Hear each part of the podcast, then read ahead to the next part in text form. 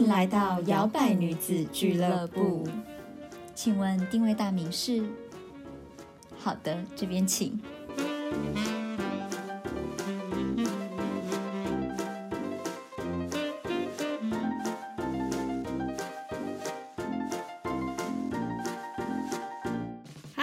迎收听摇摆女子俱乐部，我是 Zoe。我是小朵。对，我们今天呢是要来和大家聊聊好久不见的感情主题啦。没错，我们的感情跟恋爱主题呢，一直都是榜上有名的。对，那我们今天想要聊聊的是呢，因为一般人呐、在谈恋爱等等，大家可能想到的都是哦，我要怎么在这段感情里面让对方很爱我嗯，之类的。但是我们今天想要切入的观点呢，是你要如何先爱你自己。没错。我不知道你有没有想过这件事情，这但是这是我每次，就我在谈恋爱的时候，有时候我会抽离出来问我自己说，如果我今天是跟我自己谈恋爱的话，我到底喜不喜欢我自己？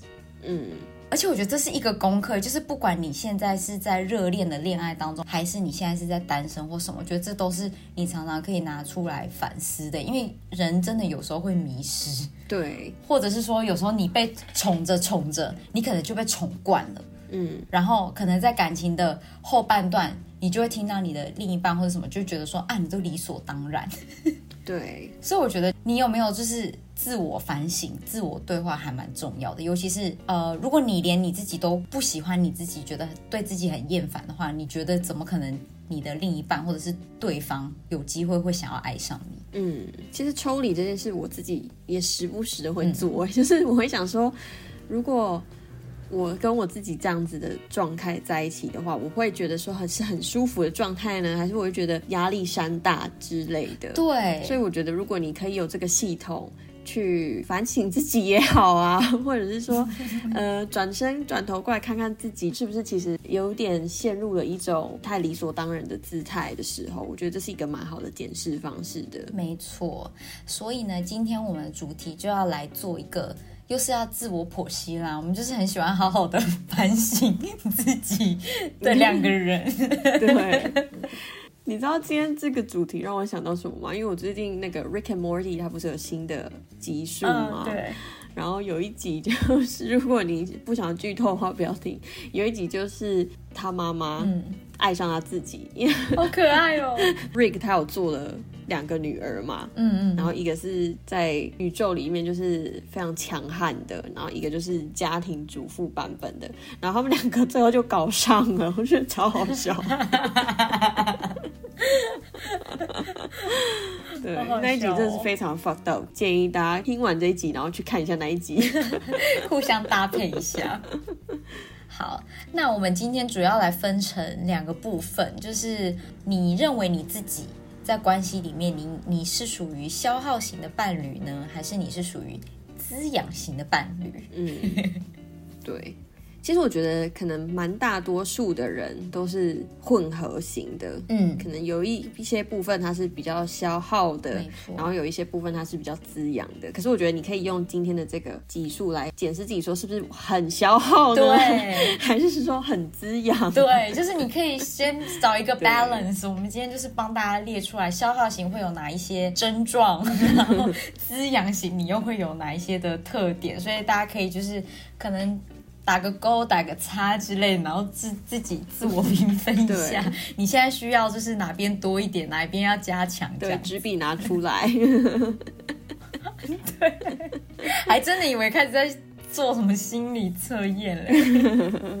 好，首先呢，消耗型的类型的爱人呢，可能第一点就是，嗯。他会比较倾向去索取，嗯。比如说情感上的或者是物质上的，嗯，比较不善于分享，或是不善于支持对方。没错，嗯，我觉得这个可能多多少少都会有，而且我觉得可能也会看你当时的心境，或者是你的生理状态，或者是你的生活的状态。嗯，这也没有说一定是对或不对，就像好，我讲一个最简单的，女生在生理期来的时候，一定就会变成比较像像是索取的那个吧，因为你的 emotion 的部分，然后你的 physical 的部分哪边都不是很爽 快，你也不可能去给啊，你只会想说你就是要来，就是好好的宠我、抱我、支持我这种的。对，那男生女生都有可能，如果他今天刚好他就是在他的事业上或者是生活上有一些不如意，那他也有可能他会倾向于变得比较消耗型的，他就更需要更多的关爱或什么的。所以我觉得他其实也是一个。会一直流动，不一定你一直都是这种，可是也有可能有一些人，他就是因为他的生活当中，他的情感，他过去的创伤，曾经有很多的有受过很大的伤害，所以他会变成这就是他的模式，他的模式就是要一直索取，对。这些精神上、物质上的东西，他才觉得他有被爱，他才觉得他有被尊重，对，或者他才觉得他有安全感。没错，其实不管是情感上或者是物质上的，在感情之间没有拿捏好平衡的话，很容易变成一种权力的游戏。嗯，我索取比较多，或是我为了要夺得比较多，我才会觉得，呃，我是比较占上风的角色，没错，对，比较不容易受伤的角色。可是其实有时候这样子的一个模式是会带给你的伴侣还蛮大的心理压力的，嗯，或是生理压力。哦，哎，对，也有可能，没错。而且我觉得不会分享也是，哎，就是有一些人，就是他太。保留，对他可能太武装，他都不是很表露他自己内心真实的想法。其实久了，你也会让你的伴侣觉得很像很疏远，跟你之间有一道墙的感觉。对，虽然说把自己蜷缩或是武装自己，可能对某些人而言是比较有安全感的一个方式。可是，其实有时候你也可以试试看反其道而行，因为地球上有另外一群人是真的很柔软，然后很敞开的。有时候你会觉得 let go 之后，你的心里会舒服很多，对，然后你会发现说，其实很多人会爱这样子样子的你，你们不一定要很强，你不一定要很硬派的感觉，对，而且你不觉得，如果今天就只有你跟你的伴侣，没有任何人，你们就只有你们两个面对面在家，你你可以真的卸下心防，变得柔软的时候，其实你也会觉得你的压力少很多。他既然爱你，他就是会愿意听你，会愿意理解你的人。对，没错。嗯哼，好。那第二个消耗型可能会有的呢，就是他很求关注、求认可。嗯，这种也好累哦，因为其实这真的就是一种平衡，比如说阴阳的平衡，或是能量强的跟能量弱的，它就会流动。那你需要关注或认可，通常就代表说你可能对你自身的评价是比较低的，就是或者你没有这么的有自信，相信你自己。对对耶，我觉得我很害怕这种，有的人会一直觉得他要一直去证明他自己给对方，嗯，然后他可能做的很多事情不一定是他真心喜欢做的，他只是觉得他做完了这件事情，得到别人的认可之后，他就觉得哦，我很有价值感，嗯，但是其实他可能。一直在这样子的感情的这种心态当中，他其实越来越不开心的。对，但是其实你可能你不根本就不需要去证明那么多，嗯，你就是你。因为如果你以别人呃去评测你的这个方式去认可你自己的话，其实他是很累的，因为你永远没有办法满足所有人，或是就算是只是一个人，可能他的想法也都是变动的。嗯，他可能今天觉得你 OK，明天觉得你很烂，那你怎么办？我觉得你很。重要就是你自己要心里有一个评测的系统，就是你做到什么，你做到怎么样，你自己是很棒的。没错，嗯，而且这也有可能来自于他小时候成长背景的一些，就是。他的创伤也好，或者是他的不安全也好，我觉得这我们之后也可以，就是有一集可以来分享一些，就是来自小时候的四大创伤之类的。对，我觉得亚洲小孩应该很多创伤吧，好多，好好脆弱。先帮大家呼呼，对，可怜的亚洲小孩。没错，压抑长大。接下来呢，下一个呢，跟上一个也是有关的，就我们刚刚说到，可能是缺乏安全感。那缺乏安全感，可能相对延伸的消耗型的行为就很多啊。比如说，他可能会是比较恐怖情人吗？或者是说，他会真的很 needy，很需要一直时时确认，嗯，很依赖。对，没错，嗯对，或者很爱胡思乱想。对，这也是。常理来讲，这是很正常的嘛，因为我们的生存的一个模式，就会让我们觉得没有安全感的时候，会陷入一个比较恐慌疯狂或是躁动的状态。缺乏安全感也是一种很消耗的一种行为模式。那再下一个呢，就是哦，这个我觉得也很消耗哎，不尊重别人的界限。而且我觉得这尤其重要，很多人就觉得我们就已经在谈恋爱了，干嘛还要那么多的规定？干嘛还要那么多规矩？你为什么还要那么多的 boundary？嗯，可是我觉得这很重要，因为撇开你们是不是情人，你们是个体的一个人，对，所以我觉得互相的尊重还是要有。不喜欢的东西就是不喜欢，你不能拿说什么啊，你爱我你就要这么做。哦，情绪勒索，我觉得那都是 bullshit，对 bullshit。就是尊重自己是很重要的。所以，如果你的伴侣是有这样子的行为的话，也可以抽离出来检视看看，就是你自己真的喜欢对方这样对待你吗？或是你自己在踩对方的线的时候，你也可以反过来思考说，如果今天是对方这样子对我，我会不会直接俩攻？对，真的，然后再来，接下来下一个呢是比较或贬低，嗯这是一个蛮消耗的行为耶。就有些人不是很喜欢说，你你前女友奶大吗？对，那比来比去的，我好讨厌哦。啊，而且我觉得有时候有一些人是那种爱翻旧账，过去式就过去式了，有什么好比的？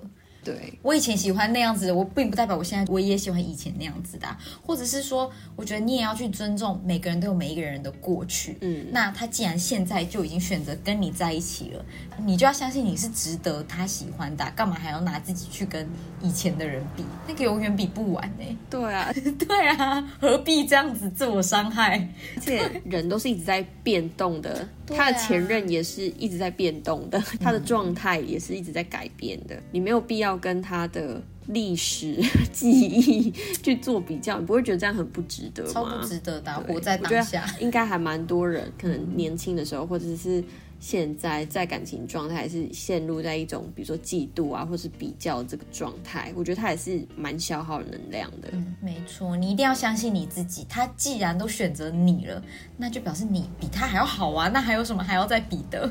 对啊，嗯，对，就 shut up。我帮你的另一半讲 shut up。好，那再下一个呢，就是一样嘛，就是利用情绪勒索或者是控制他人来达到你自己的目的啊，这好恐怖哦。真的，但我觉得这种通常都是心思很缜密、心机很重的我觉得不一定哎，有些长辈就很会情绪勒索啊。哦，那是白目吧？就是没在，就是 怎么样，有点天天的那种，对，就是没经过大脑的一种直接对，没经大脑的。行为模式。对，我觉得情绪勒索真的好消耗，好可怕。你可以检视一下，比如说在吵架的时候，你会不会有一些惯用语？然后你讲出来之后，其实 它是没有道理的，嗯，只是因为说可能对方爱你，所以他可能会屈就于那个当下，但是其实可能这个现状其实是不 OK 的。对，对，没错。而且我觉得控制他人达到自己目的，我也很没有办法接受，因为我有时候就会觉得，与其你操控他，让他变成你喜欢的样子。为什么不要让他甘愿成为你喜欢的样子呢？对啊，就是那种操控来的，到底有什么值得的？对啊，我会觉得，我会觉得那对我来说很不真实。嗯，我要就是要他真真实实的为了我而有什么样子的改变，或者是他真真实实的在我眼前就是他这个样子，而不是因为我说了什么话，我逼他做什么事他才做的那种。我觉得怎么讲都觉得好奇怪哦。对啊，不是心意才是最重要的吗？对啊，你又不想要他就是骗你或什么，但你又一直在骗你自己。对啊，如果只是表面上的爱你，这样你要吗？然后再接下来呢，下一个也是消耗的行为模式，抱怨跟说闲话。嗯，这个很可怕，抱怨压的压的压的压的，一直讲。嗯，我觉得如果说偶尔抒发一下还好，但是如果你是那种习惯性的，你见谁见到他的朋友，或是你自己的朋友，你都要在他人家背后就是抱怨个什么什么什么。其实嗯他也是一个蛮好反思自己的状态，就是你这样想对方的时候，其实对方可能根本压根没有那样子的不好的意念，所以其实那个不好的意念是来自于你自己。真的，你才是那个不好的根源。对，而且我觉得有时候也是要想，有的人就是他抱怨光抱怨，其实他也有可能联动到我们前面讲的那些东西，可能是他哪一方面他很有他自己不安全感，他觉得他有缺失，或者是他觉得他自己不值得，或者是他觉得不自信，他才会一直想要去透过抱怨别人，拉低别人，让自让自己好像平衡一点的那种感觉。嗯，对，对，但其实久而久之，你也要想你的伴侣每天要听你那样讲，然后他又不能反驳你，你可能会生气，然后他又不能叫你停下来，对，你不觉得这样真的超消耗的吗？耳朵都长茧了。最后他就放空，假装有在听，然后你也不知道他到底有没有在听，然后你就会生气说：“你怎么都没有在听我讲话，只会点头哈。对，好，那消耗型的最后一个呢，就是呃没有办法为自己的情绪负责任哦。情绪真的是一个太杀伤力太强的东西了，不管是好的还是不好的，嗯，因为好的有可能过头嘛，那不好的就是像我们以前以前也有就是讲过说，生气的时候该怎么做嘛，一些愤怒的情绪也好，一些很 depressed 很忧郁的情绪也好，如果你没有办法管理好你的情绪的话，你其实是一直不断的在影响你身边的人。而且就像我们之前几书都有分享，就是你在生气或者你在不爽的时候，你的身体的分泌的那些化学的激素，其实它是会作用一段时间之后才不见的，所以它不是说立即的你就可以觉得心里很舒坦等等。那在长久这样累积下来，其实它会变成一种个性。嗯，对没错，而且它也有可能成为一个 pattern，一个模型。遇到一个问题，或者是你遇到一件事的时候，你就会一直变成那个样子。对，久而久之，是常常在你身边跟你一起共事也好，跟你一起生活的伴侣也好，他会觉得对他来说是一个很紧绷的事情，因为他可能不知道下一秒你突然因为哪一件事情你又戳到你，或者是或者是你又突然间不太爽，或者你又爱突然爱哭或什么之类的。嗯，对。那当然，如果说你是真的情绪上面控管真的你觉得很困难，或是你真的需要帮助的话，也不要羞于求助。其实我觉得这是一个很健康的一个行为，你去咨商啊，或者是你去看心理医生等等的，去透过专业人士给你的一些技巧，然后去帮助你控制你的情绪，或者是药物的辅助。嗯，我觉得这都是其实，在现代社会应该是很常态的一个状态。没有错。心理健康是真的很重要的。嗯，对，好啦，那讲完消耗型，我们就要来讲一些比较滋养的部分。对，滋养现在讲什么保养品还是什么护发乳之类的。心理的滋养。但是我也发现，我们先就是等一下讲滋养性，可能听起来都会觉得很美好，可是有时候滋养过头，它也会变成是一种压力，它也会变成一种消耗。对对，所以这都是一体两面，要去找一些就是之间的一些平衡。对啊，就像你把它想成你脸上的保养品，你如果擦到太油，它可能也会大冒痘。所以不是说狂涂狂抹就 OK，主要是在平衡，对就是油水平衡、对心理平衡。对，就跟就跟你平常跟妈妈在那边说、啊、妈妈好爱你哦，你吃的你煮的饭多好吃，你讲久了，妈妈也是会觉得你很假。对，妈妈会讲你是不是做什么坏事，所以所以才一直在谄媚我之类的。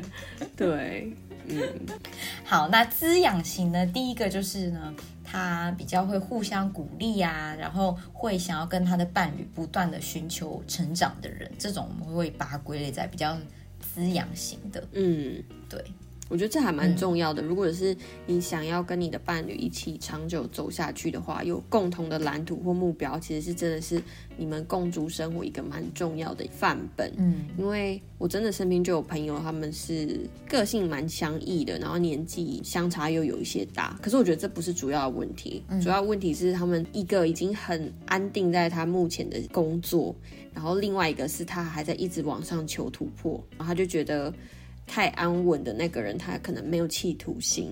嗯，对，我觉得我是这一种哎，我没有办法忍受我旁边的人没有企图心，或者是嗯，不想要成长，只想待在原地。对，我因为我就会觉得，哈，我已经走到很前面了，你还在后面，我不想等你。嗯，好自私。可是这是真的啊！我觉得，如果你自己在成长的路上，你想要持续不断的精进自己的话，你一定需要断舍离一些过去的。没有错。对，所以我觉得这方面真的很重要。就如果你们是互相砥砺、互相鼓励的，然后。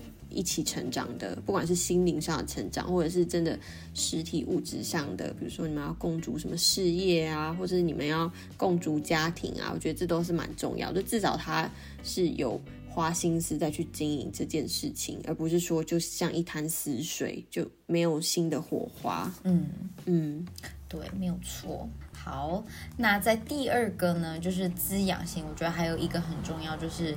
呃，你尊重自己跟他人，跟你的对方是需要自己的空间的。嗯，我觉得这很重要。就是有时候感情里面真的不会到最后，你们会一直每天都想要黏在一起。就是我觉得热恋不热恋，我觉得都没有什么差别。就是如果你们真的很很爱对方的话，你们就算是现在不是热恋期。你们也还是之间有很轰轰烈烈的一些感情啊之类的也好，来电啊之类也好。可是如果你们今天就是对方，他就真的很需要他自己的空间，做他自己的事情，然后你也还想要就是在那边干扰他的话，我觉得有时候是压力也蛮大的。对，所以我觉得尊重对方此时此刻需要自己的空间，或者是他现在就是需要好好的静一静的时候，我觉得你如果有那个你读得懂人家的脸色，那也是一个。很窝心的一件事情，很贴心的一个举动。对，因为我不知道大家，因为有些人可能他很不喜欢独处，可是像我是，就是需要一小段时间也好，就要自己一个人，让我自己看看书啊，或是让我自己放空啊、冥想干嘛的。所以如果我说我的另外一半是很黏人的话，我会觉得有点压力，或是喘不过气的感觉。可是我觉得这也是很多就是比较东方女生的。爱情里面的盲点就是大家就会觉得啊，我就是因为我很喜欢你，所以我想要跟你黏在一起啊，什么什么之类的。嗯，然后常常就会男男朋友就会想要骗你出去，或者 然后你们可能就会吵架。他说，因为我就是不想要你跟或者是什么，就是我觉得有时候女生你真的要就是找一些自己的。额外的兴趣去做，你才不会觉得当你自己一个人的时候，你好像很孤单，你好像哦，全世界都不要你，没有那么严重。对，就是我觉得要去找一些自己呃有兴趣的事情，或者是趁那些时间，你可以去跟好好的跟你的姐妹聚聚，那我觉得那也不错。不要害怕自己一个人，男生也是，因为 我有朋友，他的男友就是非常黏人，比如说他什么工作要搬到哪，他都一定要黏紧紧的那种。我就会觉得说，如果对方他的心理准备是还没有要进入一个这么紧密的关系的话，你会吓到人家。真的耶！我要逃到，我还可以逃到哪里去啊？你跟过来，好害怕。嗯，好。接下来呢，滋养型的行为呢，就是倾听与陪伴。这当然很理所当然嘛，因为你跟。人在互动的时候，你们在对谈的时候，一定是一一来一往，而不是只有你狂讲、狂哒哒哒哒哒哒哒，然后对方听，一定也是需要时间去倾听对方的。对，嗯，蛮多人在沟通上会出现的盲点。嗯，因为其实我觉得倾听这件事情说是很简单，但是我觉得很多人只听自己想听的，然后他自己不想听的呢，他就边疯，然后还在那边给意见。对。真的，我觉得滋养型反而这边的倾听是你真的只是听而已，你不做多余的评判，或者是你听，但是你说的话很少，而不是你听完之后哦，我还是很多的东西要建议你哦，这不叫滋养，这只你这是叫轰炸，疲劳轰炸，你这叫皮在痒，皮在痒，嗯。没错，然后呢，再来第四个滋养型，我觉得是他会为了对方的成功而感到开心，或者是他会就是也会想办法跟呃去帮助对方的成功。嗯，因为有一些伴侣是比较那种竞争型的，对，不一定他看到对方的成功他会很 happy 的那种，他可能会觉得说可恶，他竟然比我更优越或什么，他想要再超越他，对，或者是他会可能甚至甚至有点嫉妒对方。现在比较好的生活，比较好的成绩，嗯，但是没有发现，其实你们两个是在同一条船上，所以没有必要争谁比较好，谁比较不好。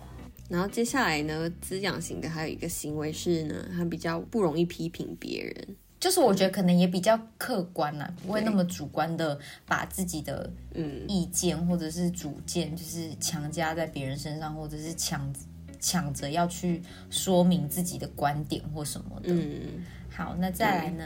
滋养型的呢，还有另外一个，我觉得这也是负不负责任的其中一点吧，就是兑现他的承诺，就是他不是只有在那边跟你甜言蜜语而已，他可能真的他有实际的行动，会表现的出来说我是真心的爱你的，我是真心的为你好的。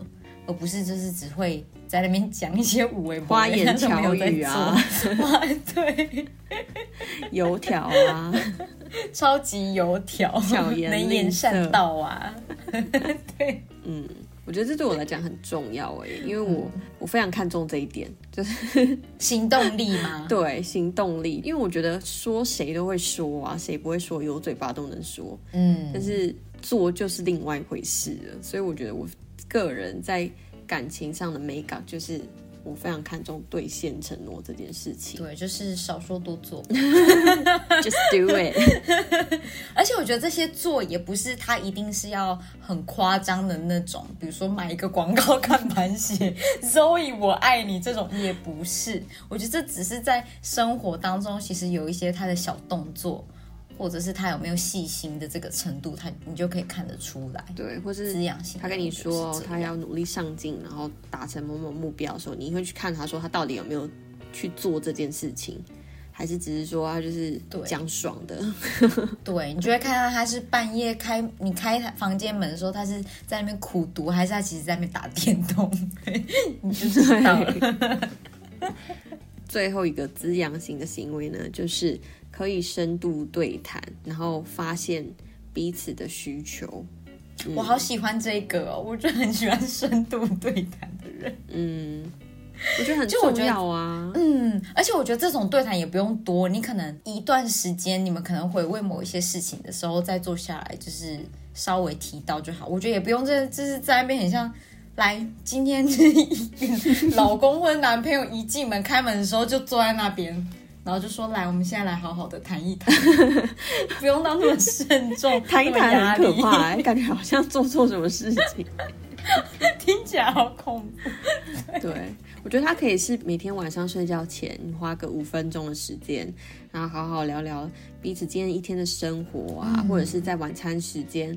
吃饭的时候不要看电视，好好的吃顿饭，然后去嗯聊聊说，哎，今天一天过得怎么样？今天呃工作上怎么样啊？有没有发生什么事啊？因为我觉得不知道，不知道是我们文化关系，还蛮多人没有很擅长去问这些日常生活中的事情。对，但是我觉得。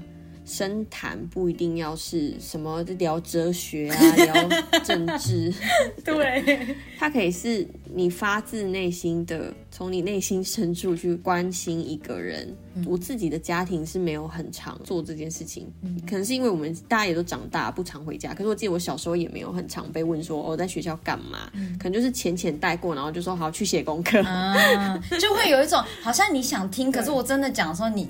也没有什么 feedback，然后就说好可以 OK，上去洗澡干嘛？赶快做功课 之类的，明天还要上学，然后 就觉得嗯，所以我刚才讲的是你真的有要听的意思吗？的感觉，你有在 care 吗？你有在那边假问，又受伤了，然后就发现说，像我老公的姐姐，他们在对待他们小孩，每一天，就算他们现在是 preschool，或者是就是年纪还很小。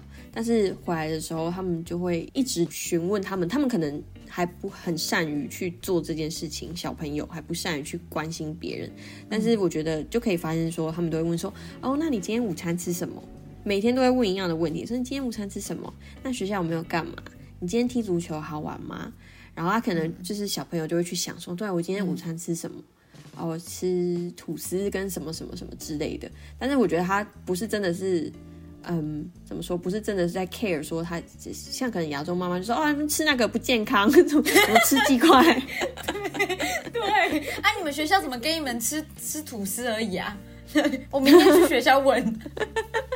对他比较不是那么多的要去介入他的生活，比较像是去建立一个跟他聊天的一个习惯。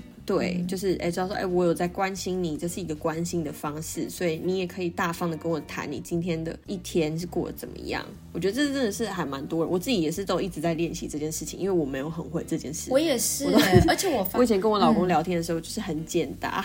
哦，对对，这就是我想要讲的，因为我觉得他在问这些很简单、看似很简单的问题的时候，其实被问的人他是需要训练他的思考的。对，即使我们现在长大成为人，我们都已经很会讲话了。就像你刚才讲的，你以前被问的时候，你可能也只是简答式的，那是因为我们没有太多思考的空间，我们只觉得我爸妈现在就只要一个答案，我就是要告诉他一个答案。但是其实，在这些思考跟消化过程中，你会有很多的情感，是你可能会很想要说的，但是可能在小时候被忽略掉了，你反而没有那个机会去把它。抒发就是把它描述出来，或者是抒发开来。所以有时候为什么会会到了我们长大之后，突然间你的父母亲或什么想要跟你聊一聊的时候，你就会觉得 很矮，就会觉得好好怪哦，这是 要我说什么，很尴尬哦。嗯，但是其实你可以不用尴尬，但这但是这真的就是要一直不断训练出来，包含你自己跟你自己的伴侣在聊天的时候。嗯，对，所以我很喜欢深度对谈，是因为可能前面看刚开始你不太会讲，但是越讲越多之后，你好像就越来越敢讲了。那当你越来越敢讲的时候，你们两个人投入出来的流感情流露的东西是更多、更深入的时候，你才会真正知道说，哦，原来他需要的是这样，原来我给他的感觉是这样，原来他对我的感觉是这样，原来我需要的是这样。就是那一那个流动开始的时候，你才会觉得啊，原来我们的爱情是这么美妙，就是我们的感情是这么的丰富，有这么多东西。但是我们平常可能在生活在什么，你不会特别还拿出来在那边讲，嗯。但是就可以透过这个精心时刻，像我们之前有讲到爱的语言嘛，透过精心时刻的时候，你们可以把这些东西都表达出来。对。而且我觉得这真的就是要慢慢练习，我们要慢慢脱离我们小时候多说多错啊，怕讲错话啊，就是只要一个非常精简的答案的这样子的模式，因为我觉得。不，这不只是适用于彼此伴侣之间，其实也适用于朋友之间。可能有些人也都是很简答的，你跟他聊天，他就是神话一个，神话一节，他也不会反问你说：“哦，那你呢？你最近过得好吗？”之类的。我觉得这都是需要去练习的。当然不是要大家什么形式上说，嗯，你好吗？我很好那种，而是。可以去慢慢去让自己训练自己，说回话的这个分量越来越多之外，然后你也可以把你收到的关心再投射给对方。没错，学会真正的表达你的感受，因为我觉得真的亚洲人太压抑了，真的有时候我们很多的情感、很多感受我们不敢说出来，但是其实说出来它其实是有帮助的，尤其是对你亲近的人之间。他才真正的可以帮助你们解决问题，或者是更了解对方。嗯哼，没错。那以上就是我们分享的一些跟消耗型跟滋养型啦。对，那你就可以用这个模式去检视自己，说，呃，我现在是处在一个比较消耗的状态呢，还是比较滋养的状态呢？我会喜欢这样的自己吗？我会爱上这样的自己吗？嗯，那如果不会，我有什么地方可以做修正的？你跟伴侣在争吵的途中，你就可以突然暂停一下，然后抽离出来说：“我刚刚讲这句话，是不是其实听起来很糟糕啊？是不是听起来真的很消耗对方能量？”没错。如果对方跟我这样讲，我有办法接受吗？嗯，对。用这样子的方式去检视自己，然后不断修正自己的状态，我觉得。嗯，当然，今天消耗型或是滋养型，不是说一定的对与错，因为过犹不及嘛。对，所以没错，真的是需要大家自己去慢慢抓到这个平衡，然后你跟你的伴侣之间的平衡。没错，对对。那你看完自己是滋养型跟消耗型之后，其实你也可以用同样的模式去。对照你现在身旁的那个他，或许你也可以看得出来一些哦，他其实好像一直对我来说，他都是滋养型的，或者是哦，好像他有时候真的是有点消耗型的。但互相一起就是。感情也是要磨合嘛，互相磨合，互相成长。对，然后一起沟通。如果说你不喜欢他哪一些太消耗的地方，或是太滋养的地方，勇敢的跟对方坦诚。太滋养，你你太滋养了，我受不了。哎，这是一个好好回话的那个，就是你不想要讲的太尖锐，你可以跟他说，我觉得你太滋养。对。不，那最后也推荐一下，就是摇摆冥想是有一个真爱冥想，对，那它是一个七分钟的冥想。如果你对于你在感情里面非常的没有自信，或者是你现在正在单身，或者是一直觉得说为什么我都一直遇不到好的人，那就是你可以来做这个七分钟的真爱冥想。透过你自己对自己的自我认可啊，透过对自己越来越有自信，你才有办法真正的吸引那些爱你的人来找上你。没错，那就希望大家喜欢今天的分享喽。好，我们下次再见，拜拜，拜拜。还喜欢今天的口味吗？好的，欢迎帮我们打新评分。摇摆女子俱乐部期待您再次光临。